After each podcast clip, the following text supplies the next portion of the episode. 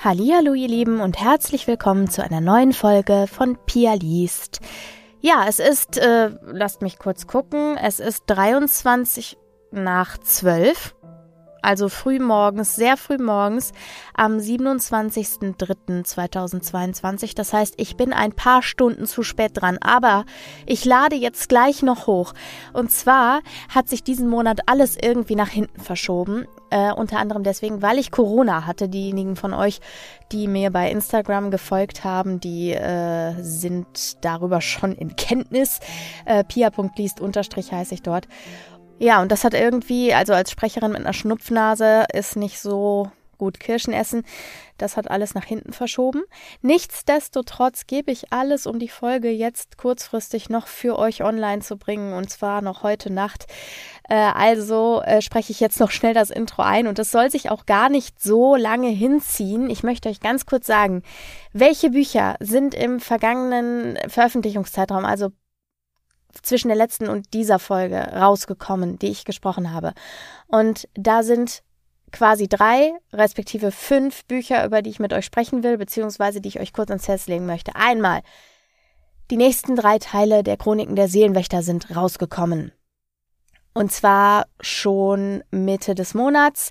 Das heißt, die sind jetzt auch exklusiv bei Audible für euch zu hören. Ich glaube, wir sind da inzwischen bei Band 18 von 40. Aber es ist noch ein bisschen was, bis wir da am Ende sind. Also es ist noch ordentlich Hörstoff da. Äh, würde mich sehr freuen, wenn ihr da reinhört, wenn ihr das nicht ohnehin schon getan habt. Dann ist noch rausgekommen. Ähm, Geschmack der Täuschung. Geschmack der Täuschung ist ein Buch von Cat van Awur und Cat kennt ihr schon aus meinem Podcast. Ich habe von ihr schon Weihnachtsgeschichten diverse vorgelesen äh, in Let im letzten Jahr und auch 2020. Und äh, insgesamt auch, wenn ihr mir bei Instagram folgt, wie gesagt, also ihr hört, folgt mir bei Instagram. Also, ähm, wenn ihr mir da folgt, dann ist euch Cat da auch sicherlich schon das ein oder andere Mal begegnet. Und dann gab es noch ein Buch und das ist äh, ein ganz tolles Ding für mich gewesen. Ich hatte euch erzählt, dass ich bei Jumbo in Hamburg war und dort gesprochen habe für den Verlag Goya Libre, also für das Unterlabel Goya Libre die äh, tolle Fantasy-Geschichten für Jugendliche herausbringen oder junge Erwachsene. Und da ist jetzt erschienen Legend Academy von Nina McKay. Und diejenigen von euch, die sich Black Forest High angehört haben bereits, äh, wovon der dritte Teil, wenn ich richtig informiert bin, im April erscheint übrigens, also nächsten Monat. Nicht mehr lange zu warten. Und ähm, ja, diejenigen von euch, die das schon gehört haben, die werden an Legend Academy ihre helle Freude haben. Und ich hatte auch meine helle Freude beim Einsprechen, by the way. Ja, und äh, tolle Nachrichten auch. Ihr könnt das Buch gerade gewinnen auf CD. Verlose ich gerade eines meiner Belegexemplare auf Instagram. Also kommt da mal vorbei. pia.liest. Bis kommenden Donnerstag könnt ihr noch teilnehmen. Am 1. April wird ausgelost. Ganz ohne Scherz. Und ihr könnt äh, euch gerne noch am Gewinnspiel beteiligen. Bis Donnerstagabend. Ich würde mich sehr freuen über jeden, der vorbeikommt und über jeden, der Lust hat, Post von mir zu bekommen. Das ist nämlich dann der Fall. Wenn ihr gewinnt, schicke ich euch höchstpersönlich das äh, CDchen von diesem wunderbaren Hörbuch zu. Genau. So, dann möchte ich mich bedanken bei Naslim und bei Christina. Die beiden haben nämlich mich bei PayPal unterstützt seit der letzten Folge mit einem kleinen Obolus. Und wenn ihr das auch tun möchtet, mich also monetär unterstützen, dann könnt ihr das gerne tun, indem ihr eine Spende eurer Wahl an danke.pia-liest.de via PayPal schickt. Ich freue mich sehr darüber. Worüber ich mich auch freue, ist, wenn ihr mir eure Hörergeschichten schickt an kontakt.pia-liest.de, wenn ihr möchtet, dass diese Geschichte irgendwann einmal hier im Podcast gesprochen wird von mir. Dann ähm, könnt ihr mich natürlich auch noch unterstützen, indem ihr den Podcast fleißig weiterempfehlt an eure Familie, an eure Freunde, Bekannte, Arbeitskollegen, alle, die ihr Interesse an äh, Hörgeschichten haben und natürlich über eure Bewertungen in eurer Podcast-App bei Spotify, bei Apple wo auch immer ihr bewerten könnt. Natürlich gerne möglichst positiv. Genau. Ja, im Grunde war's das schon. Ich möchte auch gar nicht weiter um den heißen Brei. Ich bin vor allem ziemlich müde, möchte ich offen gestehen, und würde die Folge gerne auf den Weg bringen. Deswegen war's das im Grunde schon. Eine Sache möchte ich euch noch sagen, bevor ihr jetzt reinstartet in die Podcast-Folge. Wir haben es mit folgenden Themen zu tun. In Geschichte 1, die ist von der lieben Iris, bewegen wir uns in einer Dystopie. Die Geschichte ist ganz, ganz toll, ganz atmosphärisch und auch, äh, ja, lasst euch überraschen. Es ist einfach wirklich sehr spannend. Und die zweite Geschichte von Tommy äh, touchiert das Thema Amokläufe und auch Gewalt an anderen, weshalb ich euch bitte, diese Folge dann mit Vorsicht zu genießen, beziehungsweise die zweite Geschichte zu überspringen, wenn ihr das nicht vertragt. Die dritte Geschichte ist von Misa und den kennt ihr schon, der hat schon ganz, ganz viele Creepypastas hierzu beigetragen und auch die Reihe äh, um Darkness war von Misa. Und äh, das ist diesmal keine Creepypasta in dem Sinne, sondern eine, ja, eine ganz atmosphärische, ähm, auch mystische und einfach sehr, sehr schöne, vielleicht auch ein bisschen unheimliche Geschichte von ihm. Äh, ja, genau. Danke euch dreien auf jeden Fall. Ganz dickes Dankeschön für die Einsendung eurer wunderbaren Geschichten, die so toll waren, ähm, an denen ich auch so eine Freude hatte, weil das einfach so wunderschön geschrieben war alles und so atmosphärisch war. Ja, dass ich hoffe, ihr könnt das jetzt auch genießen, wenn ihr es hört. Genau. Ja, ich wünsche euch ganz viel Spaß beim Hören und wir hören uns nächsten Monat. Bis dahin.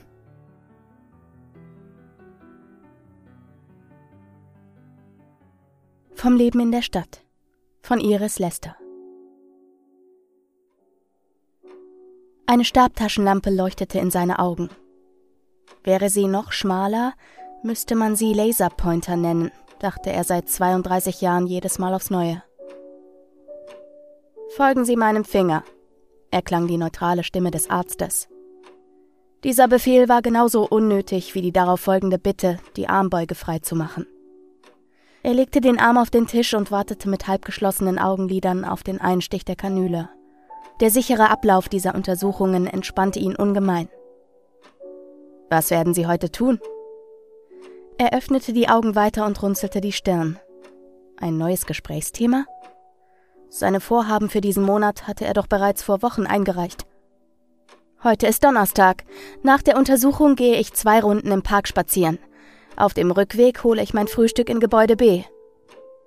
Der Arzt machte sich Notizen auf einem Klemmbrett und fragte, ohne davon aufzusehen, Was bekommen Sie derzeit zum Frühstück? Ein Käsebrötchen mit Butter, einen halben Apfel mit Schale und Pfefferminztee. Den Tee brühe ich erst in meiner Küche auf. Ich esse 45 Minuten und räume auf. Anschließend lese ich mein Buch. Mit präzisen Bewegungen verschloss der Arzt die Gläschen, in denen frisches Blut schwappte. Wie lange lesen Sie für gewöhnlich am Stück? Ich lese immer drei Stunden. Das entsprach bei seiner 15. Lektüre des Buches genau 124 Seiten, wie er wusste. Eine gute Menge. Der Blick des Arztes wanderte an die Decke, schien das Gehörte abzuwägen. Schließlich nickte er. Sie sollten heute auf der Terrasse lesen. Das Wetter ist recht mild. Der Knall des Stempels hätte die Gläser auf dem Tisch zum Zittern gebracht, wenn dort welche gestanden hätten. Dann bekam er das Formular zum geänderten Tagesablauf ausgehändigt. Als er dem Arzt nachsah, wie er die Straße zum nächsten eingeschossigen Reihenhaus überquerte, um dort auf den gleichen goldenen Klingelknopf zu drücken, den gleichen Glockenton zu hören und schließlich durch die gleiche hellblaue Tür eingelassen zu werden, dachte sich der Mann, wie besonders dieser Tag doch war. So viel Aufwand, nur wegen des milden Wetters. Seine Gesundheit musste den Controllern am Herzen liegen. Nach dem Frühstück, schmackhaft, wie er es gewohnt war, ließ er sich in den Sessel hinterm Haus sinken. Beinahe verschwand er in der Polsterung. Hier aufmerksam zu lesen, würde eine Herausforderung werden. Er rutschte mit dem Hintern über den Kordstoff, schlug ein Bein über, dann das andere, glitt in die Ritzen der Polsterung. Kurz bevor er endlich eine bequeme Position fand, unterbrach ihn eine Stimme vom weißen Lattenzaun. Obwohl er kein Gespräch am Vormittag eingeplant hatte, ließ er sich nicht aus der Ruhe bringen. Kontakt zu den direkten Nachbarn war immer gestattet, und sein Lesepensum würde er morgen auf dem gewohnten Stuhl aufholen können. Nach einer höflichen Begrüßung hörte er einen Satz, den er noch nie zuvor vernommen hatte. Hast du dich je gefragt, wo die Controller wohnen? Er schüttelte den Kopf und dachte in der Bewegung, wie unsinnig es doch war, auf diese Frage überhaupt zu antworten. Was ging ihn das an? Und wer interessierte sich überhaupt dafür, wo jemand wohnte? Der Nachbar nickte, als hätte er diese Reaktion bereits erwartet. Weißt du, wo das Essen herkommt? Jetzt nickte er ebenfalls. Aus Gebäude B. Aber wie kommt es in Gebäude B? Wo befand es sich vorher? Er winkte ab. Nahrung befand sich eben in Gebäude B. Warum sollte sie vorher an einem anderen Ort sein? Du stellst komische Fragen, Nachbar. Vielleicht solltest du wieder in deinem Buch lesen. Das bringt dich auf andere Gedanken. Anstatt sich umzudrehen und zu tun, was ihm aufgetragen wurde, schlang der Nachbar die Hände um die Zaunstreben und zog sich noch näher. Hast du, hob er erneut an, in seiner Stimme schwang ein verschwörerischer Unterton, dich je gefragt, wie die Jungen in die Stadt kommen? Die Art, wie der Nachbar ihn anstarrte, ihn mit seinen Blicken aus weiten Pupillen durchbohrte, stoppte den Drang zu verneinen. Tatsächlich hatte er einmal darüber nachgedacht, als er sich selbst einige Monate um einen Jungen von etwa vier Jahren gekümmert hatte. Seine Stirn legte sich in Furchen. Die Ärzte bringen sie. Und wo haben die Ärzte sie her? Versuchte der andere es erneut. Der Angesprochene öffnete den Mund, um zu wiederholen, dass dies äußerst seltsame Fragen wären und sich dann zu verabschieden. Allerdings konnte er nicht verhindern, kurz darüber nachzudenken. Woher kamen die Säuglinge, Kleinkinder und Jugendlichen, die alle paar Monate in die Stadt gebracht wurden, um dem einen oder anderen Mann als Sohn zugeteilt zu werden? Und wohin verschwanden solche, die kein eigenes Haus in der Wohnstraße erhielten? Ein Lächeln kräuselte die Mundwinkel des Nachbarn. Ich habe auch lange gebraucht, um das zu verstehen. Der Mann schob sich nun ebenfalls näher an den Zaun. Weißt du es denn? Das nicht, aber ich weiß, wie wir es herausfinden können. Herausfinden. Herausfinden. Er warf die Arme in die Luft und drehte eine weitere Runde im Wohnzimmer. In seinem ganzen Leben hatte er noch nie etwas herausfinden wollen. Entweder man sagte es ihm oder es ging ihn nichts an. So einfach war das. Und diese Sache hier stank gewaltig nach geht dich nichts an und Sanktionen. Dennoch. Er hielt für einen Moment in seinem Marsch inne. Wenn es eine Antwort auf die Frage seines Nachbarn gab, wovon er nicht wirklich überzeugt war, dann wollte er sie kennen. Nicht die Geschichte mit den Nahrungsmitteln oder den Controllern, sondern die Babys. Woher kamen sie? Tief in sich fühlte er noch eine weitere Frage brodeln, doch er konnte sie noch nicht formulieren. Okay. Okay? Okay. Ich mach's, erklärte er dem leeren Lesesessel und fasste damit den ersten eigenen Entschluss seines Lebens. Nach seiner Lesezeit, verdammt, wie sollte er morgen drei Stunden nachholen, ging er für eine Stunde in der Stadt spazieren. Zum ersten Mal war er froh über die laxe Formulierung, die ihn mehr als einmal ratlos zurückgelassen hatte, wo genau er denn in der Stadt spazieren gehen sollte. Nun wusste er es. Er zog die Haustür hinter sich zu und schaute unwillkürlich nach links und rechts. Niemand da. Dann ging er in Richtung Gebäude C.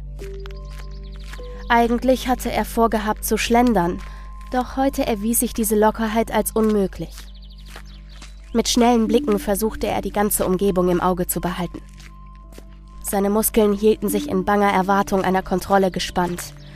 Um diese Uhrzeit sah man jedoch selten Ärzte oder Controller durch die Straßen wandern. Am Gebäude angekommen zögerte er keine Sekunde. So natürlich wie möglich. Sie werden ihn erkennen und kontrollieren. Selbstverständlich werden sie das. Bewegte er sich durch die leeren Flure, in den Innenhof, eine Treppe hinauf und dann einen Aufzug nach unten, bis er schließlich das Archiv erreichte. Die Tür maß in der Breite etwa drei Meter und in der Höhe noch einen mehr. Er legte seine Hand auf die Türklinke und stieß zwei lange Atemzüge aus. Mit jedem Millimeter, den er die Klinke nach unten drückte, spürte er eine Mauer des Widerstands in sich brechen. Natürlich war es falsch, was er hier tat. Doch wenn er sich beeilen würde, konnte ihn kein Controller erwischen und sanktionieren. Mit einem letzten Ruck öffnete er die Tür, schob sich hindurch und schloss sie wieder. Durch winzige vergitterte Fenster in Deckennähe drang etwas Tageslicht in den Saal. Das musste genügen. Auf Zehenspitzen glitt er durch den Raum, auf der Suche nach dem zuvor angekündigten Aktenschrank. Wenige Minuten später stand er davor. Dunkelgraues Metall mit Lüftungsschlitzen an der Seite. An der Wand daneben befand sich lediglich ein Schild mit der Aufschrift Vertraulich. Zugriff nur mit Befugnis. Er streckte die Hand zum Schubfach aus, zog sie dann aber wieder zurück. Befugt war er ganz und gar nicht. Dennoch wollte er diese Information. Seine Finger berührten das Metall und wieder entfernte er sie. Hatte er sein ganzes Leben so folgsam verbracht, um nun diese Regel zu brechen? Welches Recht hatte er dazu? Als Antwort kam ihm das Lachen seines kleinen Jungen in den Sinn. Wo er inzwischen war? Ein drittes Mal vollführte seine Hand das ungewisse Schauspiel. Was, wenn ihn jemand sehen und sanktionieren würde? Er schüttelte den Kopf. Nein, er tat hier niemandem etwas Böses. Nur eine klare Antwort, dann wäre er verschwunden. Zum letzten Mal er seine Hand nach vorn und öffnete die Schublade. Drinnen lag ein Bündel Papier. Als er zu Hause angekommen war, keuchend und schwitzend, obwohl er sich gezwungen hatte, nicht zu rennen, entfaltete er das Mitbringsel auf dem Küchentisch. Zum Vorschein kam eine Karte der Stadt. Er erkannte die Wohnstraße, Gebäude A bis D, den Stadtpark und das Waldstück. Rundherum bildete ein schwarzer Strich ein Quadrat von etwa fünf Kilometern Kantenlänge. Das war die Mauer, die kannte er ebenfalls. Allerdings nur aus der Ferne. Wenn man sich an jedem anderen Ort frei bewegen durfte, warum sollte man sich dieser einzigen verbotenen Gegend nähern? Minutenlang studierte er die Karte. Da gab es kein zusätzliches Gebäude, in dem Controller oder Ärzte wohnen konnten. Keinen Pfeil, auf dem Nahrung hier stand. Kein Piktogramm, welches Kinder darstellte. Er kratzte sich am Kopf und nahm am Rande wahr, dass er dort immer weniger Haar spürte. Wo waren nun diese Antworten? Dann, er wollte bereits mehrfach aufgeben, fiel sie ihm auf, brannte sich gleichermaßen in seine Netzhäute. Eine Wahrheit, nach deren Existenz er nie gefragt hatte. Neben der Mauer, außerhalb der Stadt, war eine weitere Linie eingezeichnet. Leben außerhalb der Stadt. Dieser Gedanke war ihm genauso fern wie die Frage, wo das Essen herkäme, oder die Frage, ob der Mond aus Käse sei und nachts Mäuse von dort herunterfallen könnten. Einfach zu absurd. Hatte sein Nachbar davon gewusst? Mit großen Schritten trat er an die Terrassentür, um erneut mit ihm zu sprechen, kehrte aber noch einmal zurück und verstaute die Karte in einer Schublade. Die Angst, sie plötzlich zu verlieren, ließ ihn erschaudern. Klopfen, Klingeln und eindringliches Komm schon, mach die Tür auf lockten den Nachbarn nicht heraus. Allmählich beschlich ihn das Gefühl, der Gesuchte sei tatsächlich nicht zu Hause. Er schaute auf die Uhr. Zehn Minuten vor zwölf. Wer war denn um diese Uhrzeit nicht zu Hause, wenn doch bald das Mittagessen geliefert wurde? Wenige Minuten später entwickelte sich die Irritation zur Gewissheit, als der Lieferwagen nicht am Haus des Nachbarn hielt. Er musste ausgezogen sein. In der Filmzeit am Nachmittag strebte seine Konzentrationsfähigkeit dem Nullpunkt entgegen. Zwar ließ er das Videoband laufen, starrte jedoch durchgehend auf die Karte, um ihr weitere Geheimnisse zu entlocken. Wozu schaute er den Film überhaupt, wenn er ihn doch bereits hätte mitsprechen und nachzeichnen können? Man müsste auf die andere Seite der Mauer schauen, ergründen, was sich dort befand. Er konnte sich beim besten Willen keinen Reim darauf machen. In den letzten Stunden war bereits zu viel Unvorstellbares geschehen. Vielleicht befand sich dort die Stadt der Controller, die sie verließen, um hier im Park spazieren zu gehen. Ein riesiges Gebäude voller Nahrungsmittel, Irgendetwas an dieser Theorie passte nicht. Mit eigenen Augen musste er sich davon überzeugen, dass es Leben außerhalb der Stadt gab. Ganz einfach.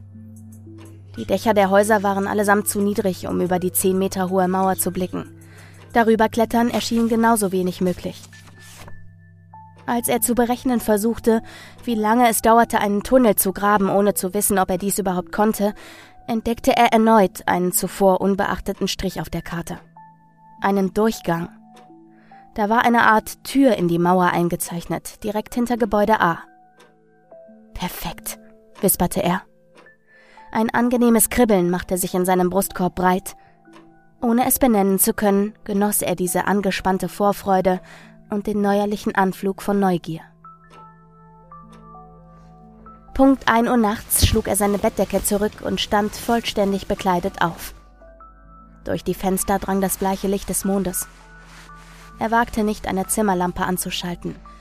Stattdessen schlich er durch die Dunkelheit und kam sich dabei wie ein Junge vor, der sich dem Vater zum Trotz außerhalb seiner genehmigten Zeiten auf den Straßen herumdrücken wollte. Nichts anderes tat er. Mit verschwitzten Fingern zog er die Haustür hinter sich zu. Die Füße setzte er so vorsichtig wie möglich auf den Asphalt, um keine Geräusche zu verursachen. Um diese Uhrzeit sollte sich ohnehin jeder im Bett aufhalten. Auf diese Weise stahl er sich erst in die Innenstadt, dann zu Gebäude A und schließlich über den Streifen Brachland bis zur Mauer. Er legte den Kopf in den Nacken. Sein Mund öffnete sich in wortlosem Erstaunen. So nah war er der Mauer noch nie gekommen. Sie schien bis in den Himmel zu ragen. Hellgrau verputzter Stein starrte zurück. Er schien zu rufen, Komm her und sieh mich an, berühre mich, überzeuge dich selbst von meiner zeitlosen Existenz. Also kam er näher, legte die Hand an das Gestein. Anstatt des erwarteten Lebens spürte er nur Kälte, keine Regung. Mit der Zeit beruhigte sich sein Herzschlag. Als er die Karte entfaltete, knisterte sie ohrenbetäubend laut noch einige Meter weiter links. Die Tür sah nicht sonderlich spannend oder bemerkenswert aus. Eine dunkelgraue Metallplatte mit gleich grauer Klinke. Dahinter sollte sich nun die Nahrung verbergen? Er strich sich vereinzelt Schweißperlen von der Stirn. Die Controller, die Ärzte, die Kinder. Nun begriff er auch, was er sich bereits am Vormittag fragen wollte. Wenn er erfuhr, wo die Jungen herkamen, würde er auch erfahren, woher er selbst stammte. Alles, was er kannte, war die Stadt. Beinahe glitt die nasskalte Hand vom Metall ab, doch er schaffte es, krallte sich fest. Noch ein tiefer Atemzug, dann drückte er. Er hatte sich nicht eine Sekunde mit dem Gedanken aufgehalten, die Tür könne verschlossen sein. Sie glitt ebenso widerstandslos auf wie jede einzelne Tür der Stadt. Die Tür schwang nach außen auf. Mit drei Schritten durchquerte er das Loch in der Mauer. Auf der anderen Seite breitete sich eine schwarze Asphaltfläche aus. Einige Meter vor ihm, zehn oder doch fünfzehn, wuchs die nächste Mauer zum Himmel empor. Sein Blick schwang nach rechts, sah im beleuchteten Korridor nichts als Stein. Dann schaute er nach links und sein Herz setzte einen Schlag aus. In der gegenüberliegenden Mauer erkannte er einen weiteren Durchgang und dort stand eine dunkle Gestalt. Ihn überkam das Bedürfnis herumzuwirbeln, die Tür zu schließen, zu flüchten und niemals zurückzukehren, doch die Neugier fesselte ihn an Ort und Stelle. Das Wesen auf der anderen Seite bewegte sich, trat zwei Schritte in den Korridor und damit ins Licht. Schlank war es, besaß langes Haar und einen zierlichen Mund. Die Körperproportionen so weich, fließend, und zugleich so anders, als er es von den Nachbarn in der Stadt gewohnt war. Erneut regte sich ein bisher ungekanntes Gefühl in ihm, und er nestelte am Bund seiner Hose, um sie bequemer zu ziehen. Was war das für eine wunderschöne Gestalt? Plötzlich traten zwei weitere Menschen aus dem anderen Durchgang, deren Kleidung sie zweifelsfrei als Controller identifizierte. Sie zerrten die Gestalt aus dem Licht zurück ins Unbekannte. Noch bevor er begriffen hatte, was da passierte, spürte er ebenfalls Hände an seinen Schultern, die ihn unbarmherzig in die Stadt zogen. Einer der Männer beobachtete, wie die anderen Controller den Unglücklichen in Gewahrsam nahmen. Er notierte etwas auf einem Klemmbrett. Dann hob er die Stadtkarte vom Boden auf, klopfte etwas Staub ab und verstaute sie schließlich in einem Aktenkoffer neben ihren neuen Geschwistern. Die Untersuchung am Freitagmorgen lief ab wie jede andere bisher. Nach nächtlichen Stunden unbeantworteter Fragen war er von den Controllern nach Hause gebracht worden. Den Arzt fragte er nichts mehr. Dieses liebliche Wesen. Niemals würde er das verhaltene Lächeln vergessen können. Nach dem Frühstück entdeckte er den Nachbarn aus dem anderen Haus im Garten. Er tippelte hinaus und rief ihn zum Zaun. Sagen Sie, haben Sie sich jemals gefragt, wo die Controller wohnen?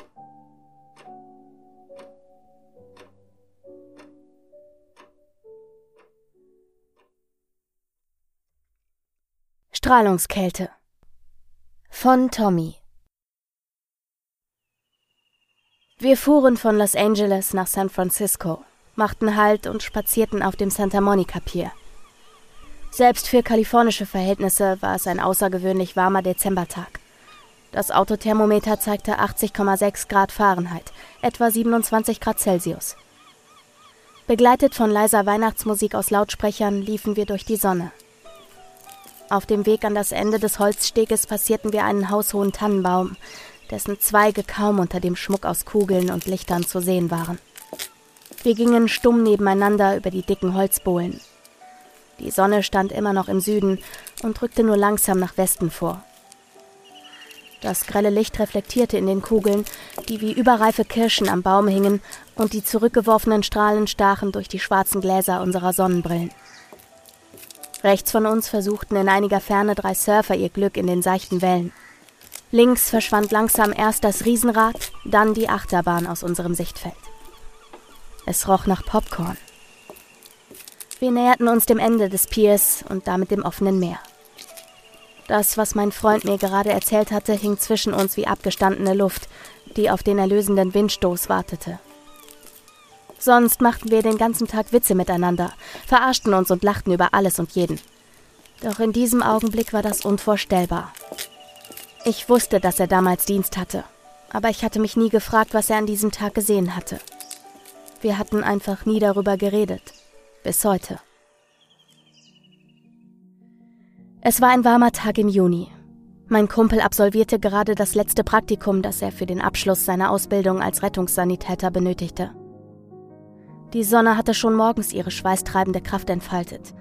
Ein Tag mitten in einer Hitzewelle, an dem man bereits morgens schwitzte, was sich kaum erklären ließ, da das Thermometer gerade den zweiten Zehner geknackt hatte. Sein Tag begann um 8 Uhr. Er kam mit dem Rad wie jeden Tag. In der gefliesten Umkleide warf er seine Klamotten in den Spind, zog die blaue Hose und das Schlupfhemd über und platzierte zwei Kugelschreiber in der Brusttasche. Dann nahm er sich ein paar gelbe Crocs aus dem Regal und betrat die Schleuse. Die Tage im OP waren fein strukturiert. Jeden Morgen um 8.15 Uhr gab es eine Tagesbesprechung, bestehend aus einem Rückblick auf den vergangenen und einen Ausblick auf den aktuellen Tag. Selten kam es vor, dass ein Patient im OP oder in der direkten Nachsorge verstarb. Trat der Fall dennoch ein, wurde dem Verstorbenen zu Beginn der Besprechung kurz gedacht. Sonst konzentrierten sich die Meetings auf alltäglich Organisatorisches, wie die Einteilung der Säle und allerhand Statistik rund um Hygiene und Qualität. Danach strömte das Personal durch den langen Gang in die links und rechts abgehenden Säle. Planbares wurde abgearbeitet, nicht Planbares wurde dazwischen geschoben. An diesem Tag im Juni klingelte um 8.23 Uhr mitten in der Besprechung das Notfalltelefon der Stationsleitung. Der diensthabende Leiter verließ den Raum, kam zurück und bat alle dazubleiben und auf weitere Anweisungen zu warten. Wie in der Schule, wenn der Lehrer das Klassenzimmer verlässt, entstand eine entspannte Unruhe. Private Gespräche wurden gestartet, Witze über den Verbleib des Leiters gemacht und ein Kollege schaltete den Fernseher ein, der in der Ecke an der Decke hing. Mit dem Aufflimmern der ersten Bilder auf N24 schien die Temperatur im Raum plötzlich rapide abzufallen und mit jedem Wort, das über den Ticker lief, wurde es kälter und kälter. Ich selbst leistete vor einigen Jahren meinen Zivildienst im Krankenhaus auf der Intensivstation ab. Auch ich kam jeden Morgen mit dem Fahrrad. Vor allem auf dem Heimweg half mir die frische Luft dabei, zurück in die nicht sterile Welt zu finden. Vollkommen ohne Vorbereitung stolperte ich damals in meine Aufgabe Zuerst war ich mir nicht sicher, wie ich aus all dem Elend, das sich vor mir auftat, unbeschadet herauskommen sollte. Doch schnell fand ich heraus, wie die Schutzwälle funktionierten, die meine Kollegen um sich herum errichtet hatten. Ich lernte, wie die absolute Reduzierung des menschlichen Daseins auf die körperliche Funktionsweise es einem erlaubte, mit technischer Neugier an anatomische Problemstellungen heranzugehen. Ohne Ekel, ohne Abscheu, mit Fingerspitzengefühl und ohne emotionale Betroffenheit. Für mich eine bewundernswerte Mischung. Für Menschen, die jeden Tag mit der Hilfsbedürftigkeit anderer konfrontiert werden, sicherlich eine gute Strategie, um nicht verrückt zu werden.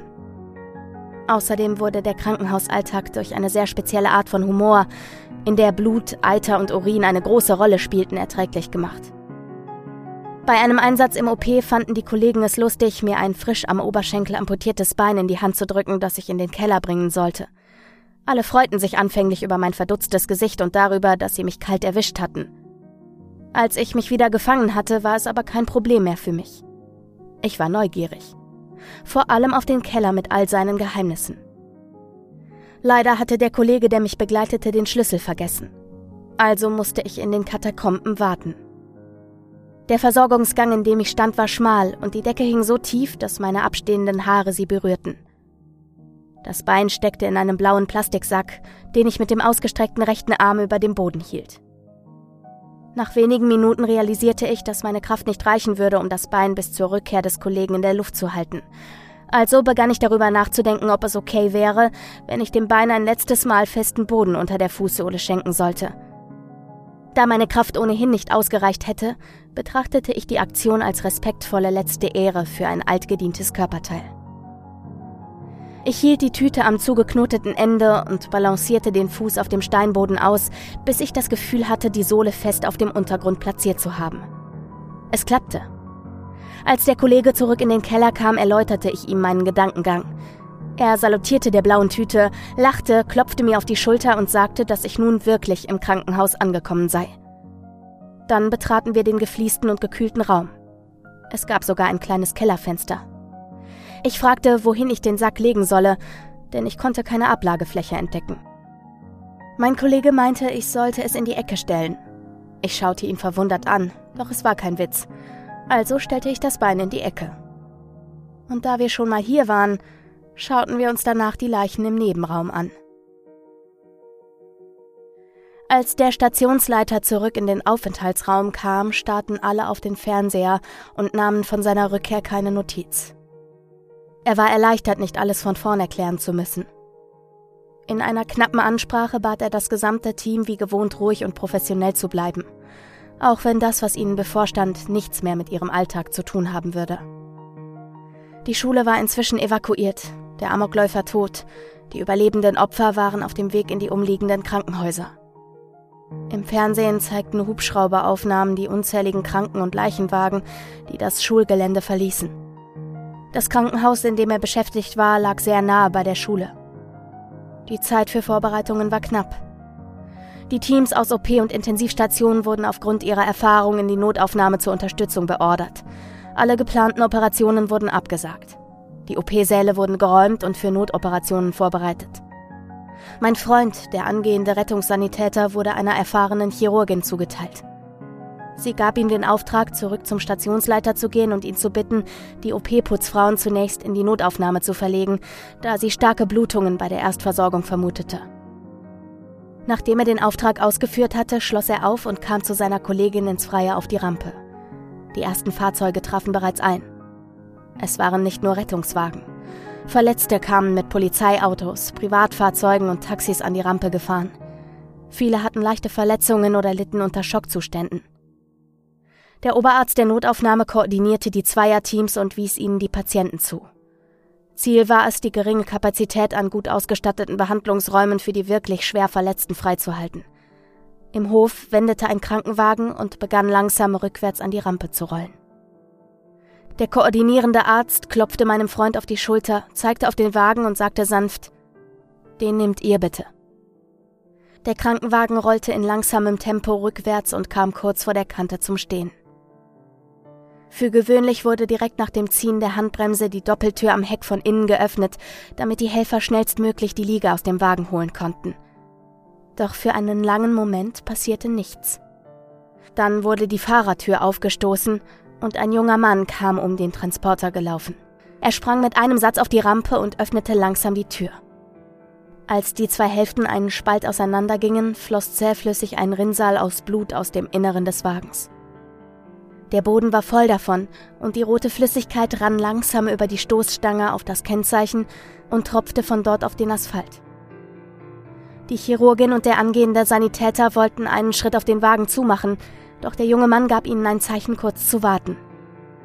Er öffnete die Tür ganz. Auf der Trage war nur ein mit Blut vollgesogenes weißes Laken zu sehen, das über einem reglosen Körper ausgebreitet war.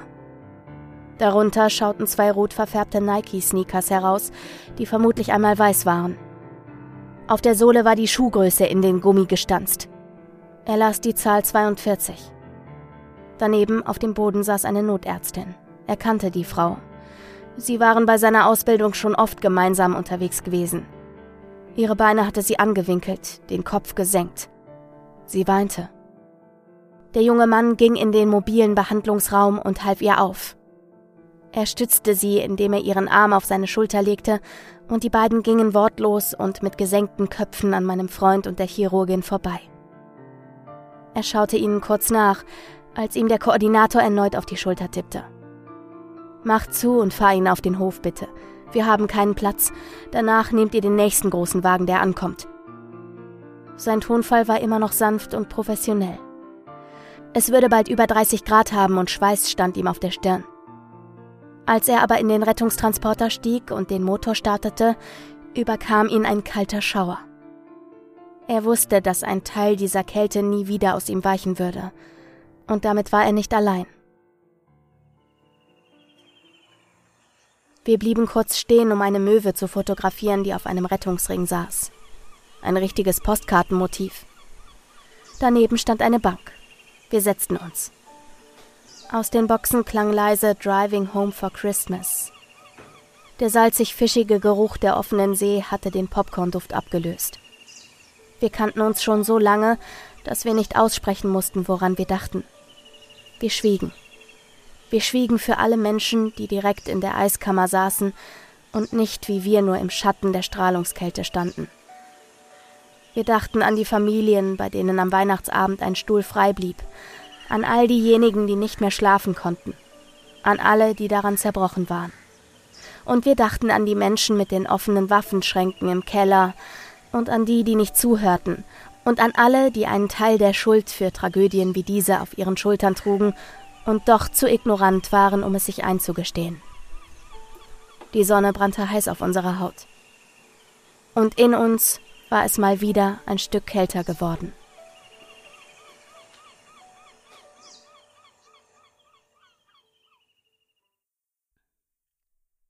Der Begleiter von Misa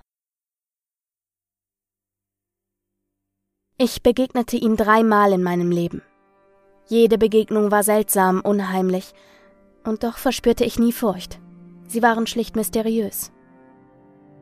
Das erste Mal traf ich ihn 1965 in der Sahara, genauer noch in einer Oase in Libyen. Es war ein kleines Wüstendorf mit einigen winzigen Häusern. Wanderer wie ich, die die Wüste durchquerten, machten hier Halt, rasteten, füllten ihre Vorräte an Wasser und Speisen auf und planten die nächste Etappe ihrer beschwerlichen Reise. Die brennende Sonne stand in ihrem Zenit, als ich die Oase erreichte. Ein leichter Küstenwind fegte durch die breiten Gassen zwischen den Lehmhäusern hindurch und wirbelte den glühenden Sand in kleinen Wolken auf. Ich betrat das Gasthaus. Im Inneren war es recht dunkel und der Raum, an dessen Wänden mehrere getrennte Tische standen, wurde nur durch einige Kerzen erleuchtet. Es war erstaunlich kühl, bestimmt 10 bis 15 Grad weniger als in der sengenden Hitze draußen. Ich kaufte etwas Wasser und begann mit dem Mann hinter dem Tresen zu reden. Guten Tag. Guten Tag, mein Herr. Ich bin aus Griechenland mit einem Boot vor einigen Wochen in Kairo angekommen. Den Weg bis hierher habe ich gut meistern können, doch für meinen weiteren Weg brauche ich einen Begleiter, der mich durch die Wüste führen kann und sich dort auskennt. Er dachte nach und zögerlich bewegten sich seine trockenen Lippen. In gebrochenem Englisch antwortete er Nun, der Großteil der Wüstenführer scheint bereits unterwegs, aber sehen Sie den Mann dort hinten. Er deutete auf eine noch spärlicher beleuchtete Ecke, in der ein Mann saß und Pfeife rauchte. Der Herr dort hinten ist der letzte übrige Begleiter hier. Vielleicht hilft er Ihnen. Ich bedankte mich bei dem Wirt, legte ein paar Geldstücke auf den Tresen und ging zu ihm hinüber. Das Lehmhaus hatte keine Fenster, lediglich Nischen, durch die der Wind heulte und die einen Blick auf den flimmernden, trockenen Boden freigaben. Der Mann, der dort in der Ecke saß und rauchte, hatte ein langes Gewand an, das in der Mitte durch einen Gürtel gesichert wurde. Er war älter, jedoch noch kein Greis. Den Hut tief ins Gesicht gezogen und zur Nische gewandt, konnte ich nicht viel seines Gesichtes sehen. Jedoch drehte er seinen Kopf mit einem Lächeln leicht in meine Richtung, als ich ihn ansprach. Guten Tag, der Wirt sagte, Sie können mir vielleicht Geleit durch die Wüste geben. Guten Tag. Seine Stimme war unheimlich durchdringend und gleichzeitig friedlich. Sie verzauberte mich geradezu, und so war es das gute, freundliche Gefühl, das von ihm ausging, welches mich zögern ließ. Sie brauchen also einen Begleiter, fuhr er fort. Ich helfe Ihnen sehr gerne, mein Freund, aber es wird Sie etwas kosten. Natürlich, ich bin bereit, Ihre Summe zu bezahlen. Seine Antwort verwunderte mich etwas. Aber, aber. Sie müssen nur meine Verpflegung sowie kleine Kosten für die Reise bezahlen. Allerdings möchte ich von Ihnen eine Gegenleistung. Er hob die Hand und zeigte auf die Polaroid-Kamera, die um meinen Hals hing. Machen Sie mir ein Foto von sich. Ich stimmte zu, machte ein Foto und gab es ihm. Er hielt es in den kleinen Lichtstrahl, der durch die Nische in der Lehmwand fiel, und begutachtete es. Der Mann bereitete alles vor, und am nächsten Morgen brachen wir nach einer reichlichen Portion Schlaf früh Richtung Nordwesten auf. Die nächsten zwei Wochen wanderten wir bei einer unglaublichen Hitze durch das feine Sandmeer. Manchmal hatte ich das Gefühl, in einer gelbkörnigen Hölle zu sein. Er brachte mir jedoch viel über das Überleben in der Wüste bei. Wir mieden die Mittagshitze und nutzten die kühlen Morgen- und Abendstunden. Wir fingen das Wasser auf, das nachts an unseren Zeltplanen verdunstete, und nutzten jede Quelle, jede Oase und jede Regenwolke, um unseren Wasservorrat aufzustocken. Und so war die Wüste dank meines Begleiters keine Hölle mehr, sondern wurde zu einem großen Abenteuer. Dann und wann zog er seine Pfeife heraus und rauchte. Er trug immer dasselbe lange Gewand, den Hut, so dass die Hälfte seines Gesichtes verdeckt war. Einmal gingen wir auf einer Düne, als er plötzlich innehielt. Setzen Sie Ihren Fuß nicht dahin, der Sand wird abrutschen. Machen Sie einen kleinen Bogen, mein Freund. Und tatsächlich, im nächsten Moment rutschte eine kleine Sandlawine die Düne herunter. Ich war verblüfft. Ohne hinzusehen hatte er gewusst, wo ich hintreten würde, während ich hinter ihm herlief. Wir redeten viel auf den Wanderungen, allerdings wirkte er etwas distanziert, da er immer vor mir lief und ich hinter ihm hertrottete wie ein Pferd, das von seinem Besitzer geführt wird. Am Ziel meiner Reise, in Tripolis, der Hauptstadt Libyens, angekommen, verschwand der ältere Mann schnell. Ein flüchtiges und doch wagklingendes Auf Wiedersehen, ich wünsche Ihnen eine gute Reise, war das Letzte, was ich von ihm hörte. Er drehte mir noch einmal seinen Kopf zu und lächelte mich wieder an, wie in der Gaststätte. Das zweite Mal traf ich ihn in Mexiko.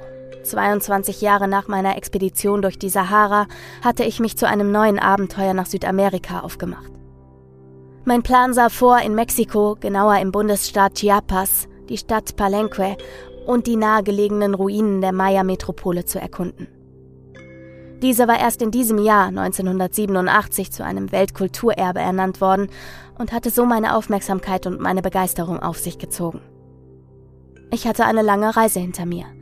Von Europa aus nahm ich einen Flug nach Amerika und fuhr von dort aus bis nach Mexiko mit dem Zug. Das letzte Stück durch Mexiko fuhr ich mit einem gemieteten Auto. Es war eine sternenklare Nacht, als ich in der Stadt ankam. Es herrschte ein für die Region mildes Klima. Selbst zu dieser späten Stunde waren es noch 30 Grad und einige Anwohner der Stadt belebten die Straßen. Im Licht der Laternen saßen sie zusammen, spielten Karten, redeten, aßen, tranken und ließen den Tag in ruhiger Gesellschaft ausklingen. Ich schleppte mich in mein Hotel, ein kleines Haus in einer Seitenstraße, checkte an der Rezeption ein und legte mich, so wie ich mein Zimmer betrat, sofort ins Bett. Schon in den Morgenstunden des nächsten Tages stand ich auf. Heute wollte ich meine Expedition zu den Ruinen der Maya-Tempel antreten. Ich ging in das Touristenbüro, in dem ich schon vor Antritt meiner Reise alles geregelt hatte, meldete mich an und wartete auf meine Begleitung. Die Dame an der Rezeption telefonierte kurz, dann sagte sie freundlich, Ihr Expeditionsleiter wird gleich hier sein, Sie können draußen auf ihn warten. Ich bedankte mich und ging auf die Straße. Die Sonne ging langsam über der Stadt auf und die ersten Strahlen eines neuen Tages ließen die Dunkelheit nach und nach verschwinden. Ich sah einen Mann die Straße heruntergeschlendert kommen. Er trug eine weite Hose, darüber einen Poncho und einen Sombrero. Keinen dieser lächerlichen riesigen Hüte, sondern einen kleinen, der ihm das Aussehen eines Pistoleros gab. Und als ich das Lächeln unter seinem Hut sah, erkannte ich ihn. Es war dasselbe geheimnisvolle und freundschaftliche Lächeln. Buenos dias, amigo, begrüßte er mich. Es ist lange her seit unserer Wanderung durch die Wüste.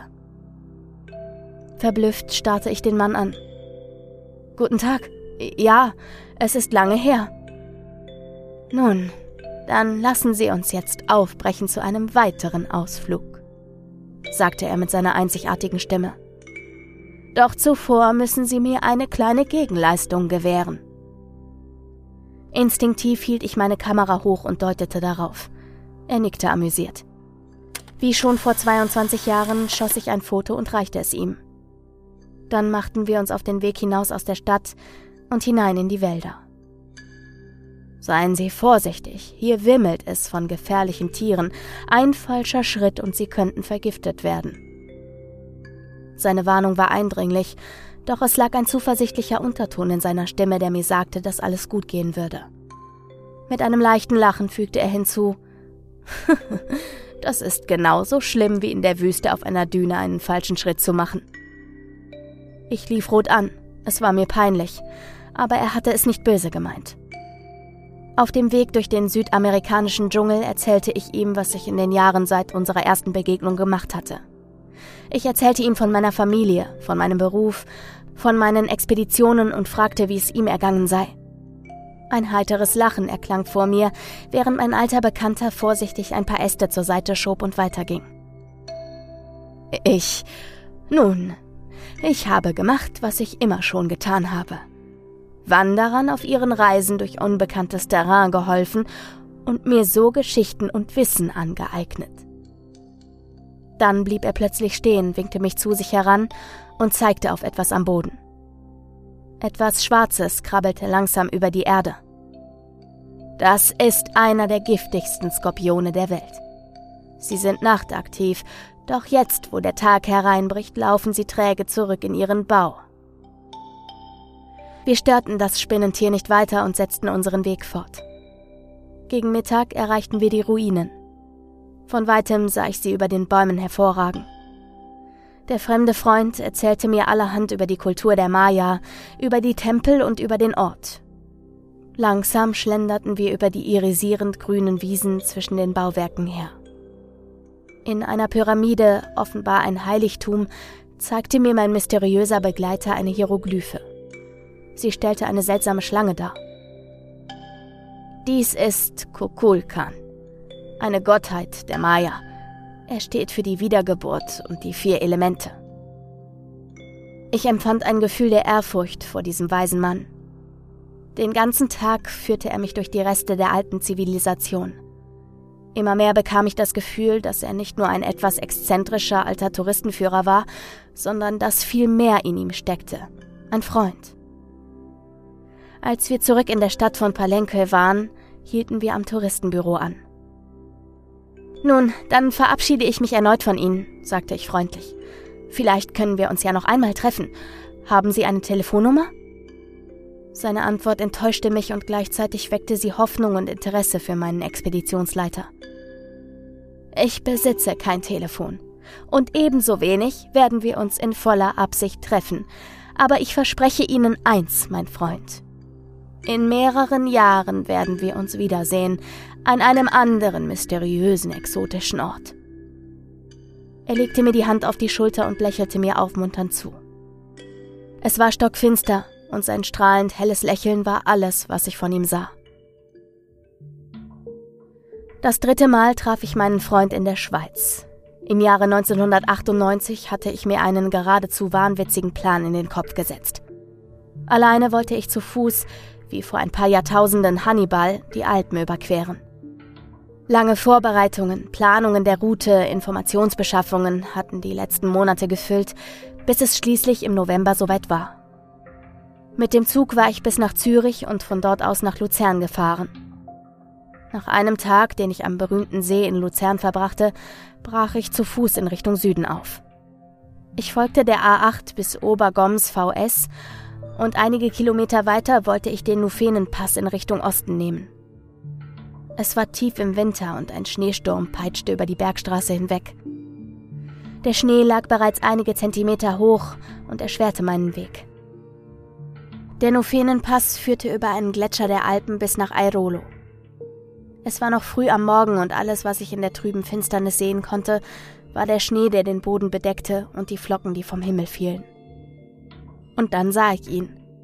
In der weißen Schwärze lehnte er an einem Schild, das die Straße des Nufenenpasses anzeigte. Er trug einen langen, dicken Umhang, die Kapuze auf dem Kopf. Zuerst hielt ich ihn für eine unbekannte Gestalt, vielleicht ein Wanderer wie ich. Doch als ich ihn passiert hatte und der Wind einen kurzen Moment aufhörte zu heulen, sprach er zu mir. Guten Morgen, mein Freund. Wie vom Donner gerührt blieb ich stehen. Zuerst dachte ich, ich hätte mich verhört, doch dann drehte ich mich um und sah es, dieses einzigartige, mysteriöse Lächeln.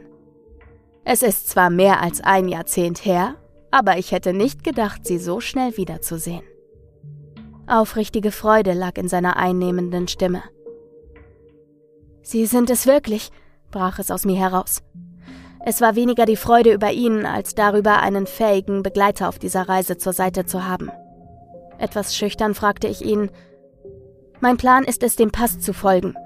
Würden Sie mir Gesellschaft leisten und mich auf dieser Reise begleiten wie bei meinen letzten Wanderungen? Er schien darauf gewartet zu haben, denn lächelnd nickte er. Und so gingen wir weiter entlang des verschneiten Passes. Er stützte sich auf einen Gehstock, welcher ihm zusammen mit dem Kapuzenumhang das Aussehen eines weisen Magiers verlieh. Als die Sonne aufging, konnten wir die ersten Lichtstrahlen über die Berge huschen sehen. Sie zeichneten die Silhouette des Gletschers auf die weiße Landschaft. Wir redeten viel, während wir die Höhen der Alpen überwanden. Ich berichtete ihm noch einmal, was ich seit unserem letzten Treffen erlebt hatte und was ich bald, da ich in wenigen Jahren in den Ruhestand gehen würde, vorhatte. Dies war meine letzte Reise. Daher war sie an sich schon etwas Besonderes. Jedoch wusste ich nicht, dass sie so besonders werden würde. An diesem Nachmittag war das Schneetreiben besonders stark. Die gefrorenen Wassertropfen wehten so stark, dass ich nur auf den Boden vor mir sehen konnte – die Sicht nach vorne war auf zwei, drei Meter beschränkt und durch den wehenden Blizzard grau.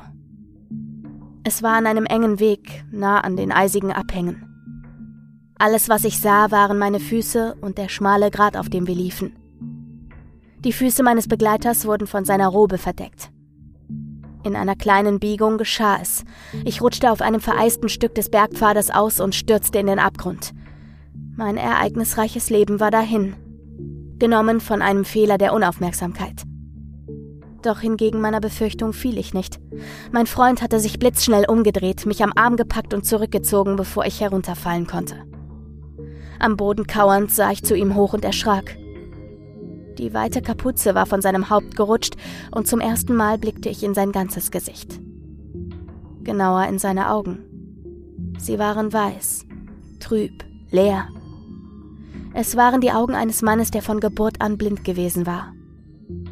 Er bemerkte offenbar meine Verwunderung und Ungläubigkeit und sprach zu mir Ja, ich bin blind, mein Freund, aber ich habe Ihnen immer auf Ihren Reisen an gefährlichen Orten beigestanden und werde Sie auch jetzt sicher ans Ziel geleiten. Selten war sein Lächeln so warm und zuversichtlich wie an dem Gletscherpfad, an dem ich mein Leben um ein Haar verloren hätte.